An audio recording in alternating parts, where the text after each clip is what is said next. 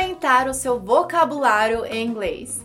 Meu nome é Sara Scarcelli e eu vou te ensinar o que você pode fazer na prática hoje para já aumentar o seu vocabulário em inglês. Mas antes, eu quero te convidar a se inscrever no meu canal se você ainda não for inscrito e ativar as notificações para você ficar por dentro de todo vídeo novo que eu postar. Combinado? Deal! Deal? Deal.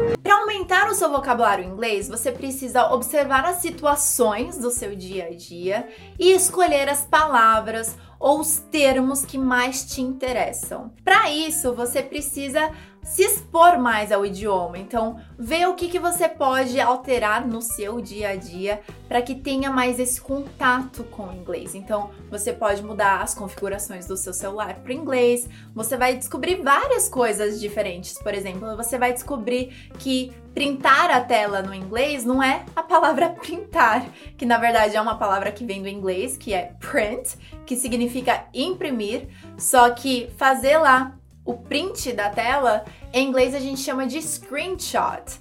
Então você vai poder aprender essas coisas que tem a ver com o seu dia a dia, que tem a ver com coisas que te interessam. Então, além de mudar as configurações do seu celular, você também pode buscar assistir filmes somente em inglês, tá? Nunca mais assistir filmes dublados. Do these guys come with subtitles? Tá? Isso é um compromisso que você vai declarar aqui nos comentários I will never watch movies in Portuguese again. Então, nunca mais vou assistir filmes dublados, porque você quer sair de um nível que você está para um nível melhor. Então, é uma das maneiras incríveis que você tem para melhorar, ampliar o seu vocabulário. Então, você vai assistir um filme, você vai observar e vai notar aquilo que aquele personagem falou e que você pode trazer para o seu dia a dia. Então, tanto com filmes quanto com entrevistas em inglês, com TED Talks, com músicas, são todos recursos que você pode utilizar para trazer essas palavras, aumentar esse vocabulário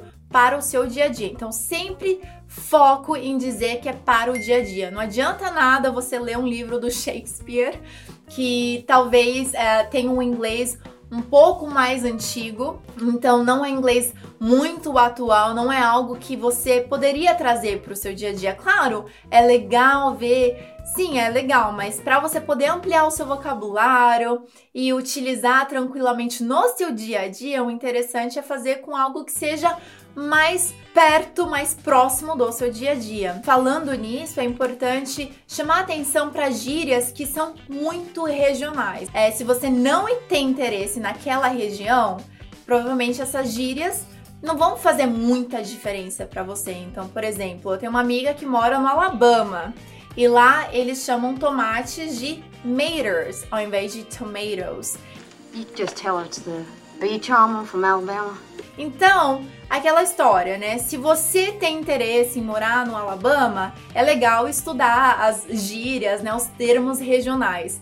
Mas se você não tem esse interesse, é importante você trazer vocabulário que tem a ver com o seu interesse, aonde você quer ir, que tipos de pessoas você quer conversar, o que, que você é, gosta de estudar sobre, se é tecnologia, se é sobre a natureza, se é sobre qualquer tipo de assunto, quais são as palavras que se atrelam a isso e trazer isso para o seu dia a dia.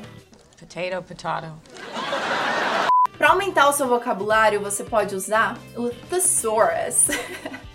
Parece nome de dicionário. Oh, é um nome de dicionário. Eu quis falar dinossauro.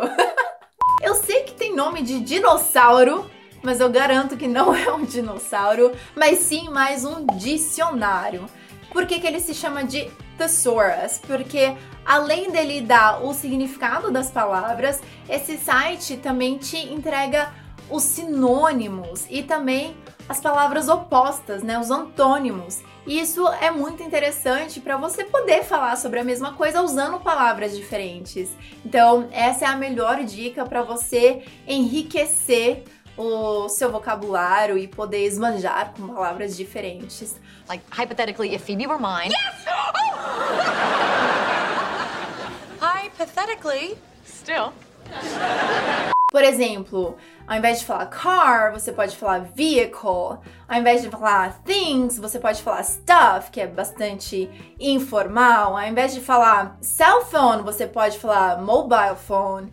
Enfim, tem várias formas diferentes de você falar a mesma coisa, palavras diferentes.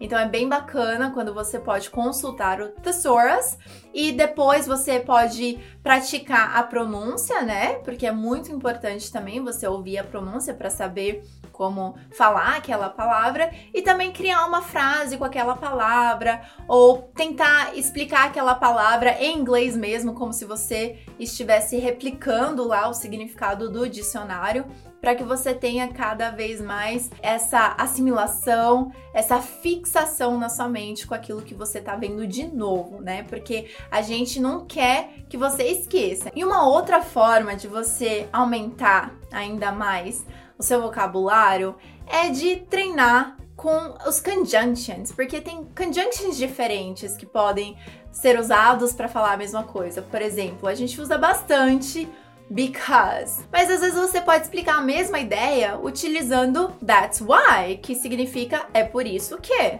Então, por exemplo, I'm eating because I'm hungry. Estou comendo porque eu estou com fome.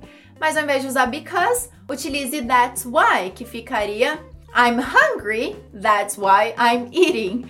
Então, se você conseguir empregar os conjunctions diferentes, ao invés de usar os conjunctions que você sempre usa, que nem o because, né?